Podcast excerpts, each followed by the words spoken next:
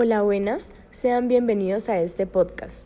En el cual haremos una pequeña actividad que consistirá en un pequeño trabajo de campo en donde los entrevistadores nos disponemos a preguntar a ciertos ciudadanos con base a la constituyente del año 1991 y que hasta el día de hoy se encuentra vigente. Esta actividad se hace con el fin de evidenciar que muchas veces como ciudadanos olvidamos o no conocemos las características y menos su contexto. Comencemos. Bueno, muy buenos días. El día de hoy nos encontramos con el señor Serafín Muñoz Campo, empleado de la Universidad del Cauca. Buenos días, señor Serafín. El día de hoy nosotros nos encontramos realizando un trabajo de campo, el cual tiene como objetivo indagar sobre el conocimiento que tienen las diferentes personas de la sociedad colombiana sobre la Constitución colombiana. ¿Usted me permite realizar ciertas preguntas sobre la Constitución? Todas las que estén a mi alcance, con mucho gusto. Bueno, comencemos. Primera pregunta, señor Serafín. ¿Cuáles son las características de un Estado social de derecho? Bueno, las características de un Estado social de derecho, eh, o sea, lo primordial es que hay un cambio especial entre, entre Estado social y Estado social de derecho. Eso es una característica importante. ¿Por qué? Porque hubo una transformación del Estado en sí, donde le estipuló unas, unas obligaciones y unos derechos hacia la ciudadanía. Señor Serafín, eh, con respecto al anterior, ¿usted considera que Colombia es un Estado de Derecho o Estado social de Derecho? Colombia a partir del año 91 es, es un Estado social de Derecho. Listo. Ya para culminar esta pequeña entrevista, señor Serafín, Como ciudadanos del Estado colombiano, ¿qué derechos nos han sido otorgados a partir de la Constitución de 1991?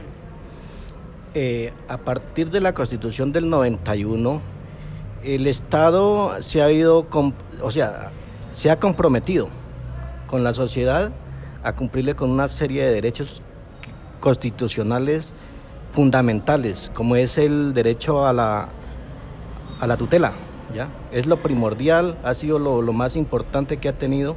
¿Por qué? Porque con la tutela nos ha dado la oportunidad de reclamarle al Estado, a las instituciones, el cumplimiento de unos derechos, como es el derecho a la igualdad, el derecho a la, la libre culto, el derecho a la respuesta, que es también muy importante porque eran derechos que anteriormente eran violados por el, por el mismo Estado. Entonces, en este momentico, el Estado se ve obligado a cumplir con, esta, con estas obligaciones que le ha asignado la Constitución Nacional.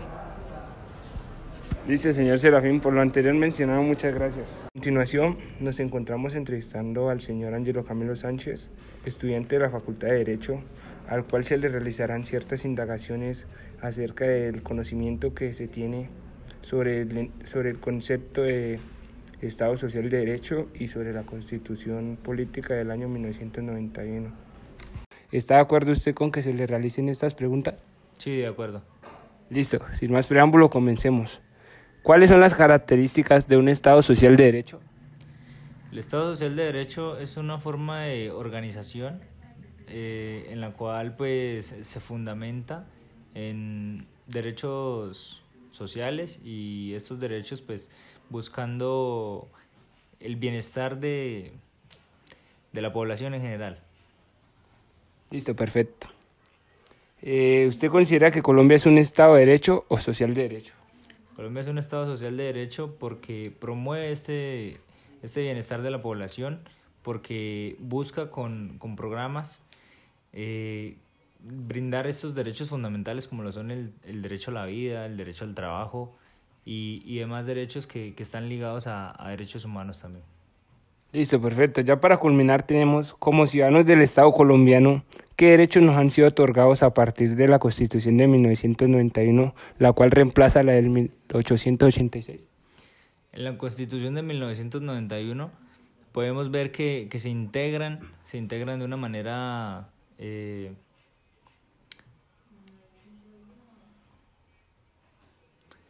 se integran, se integran bien, digámoslo así, eh, los derechos humanos a nuestro ordenamiento jurídico, porque, por ejemplo, en el bloque de constitucionalidad estamos adoptando estos derechos humanos y incluyéndolos dentro de, dentro de nuestra normativa.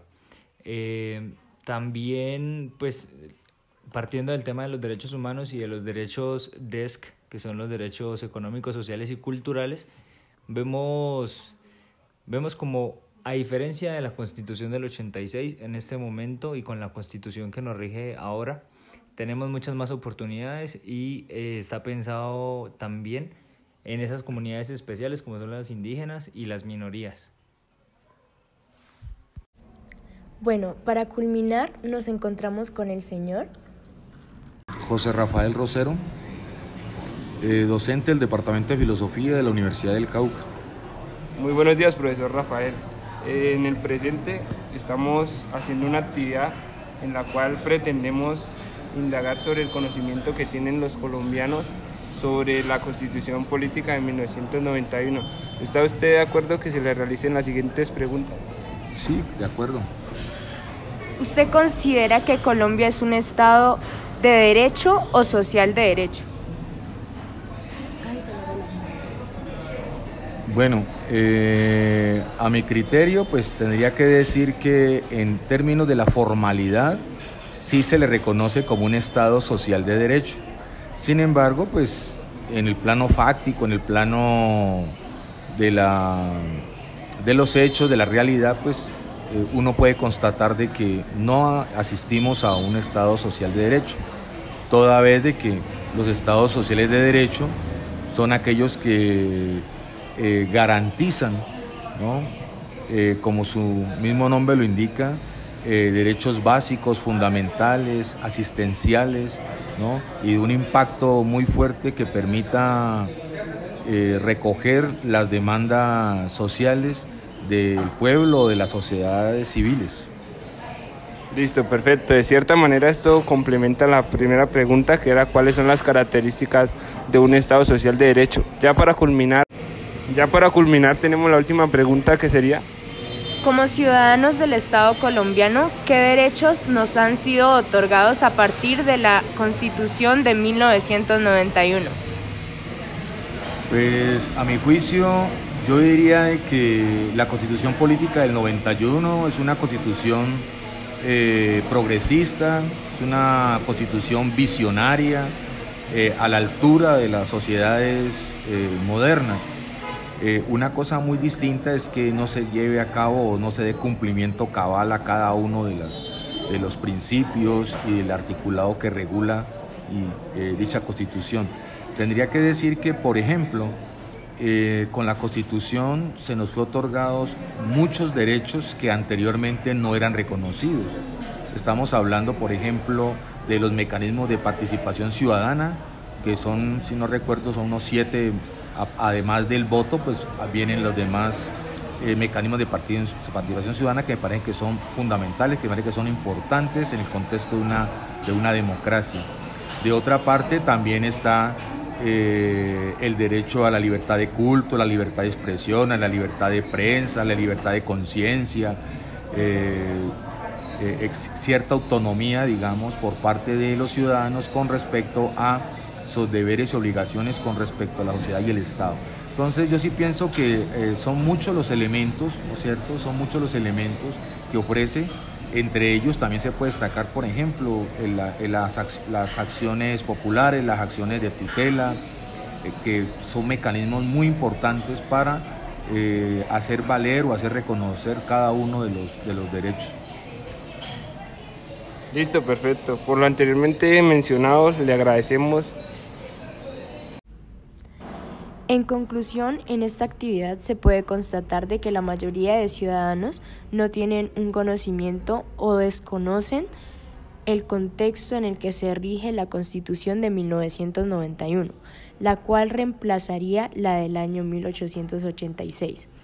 Esto ha debido a que al preguntar a diferentes sectores de la población, muchos no saben qué responder o se niegan a dar paso a la entrevista.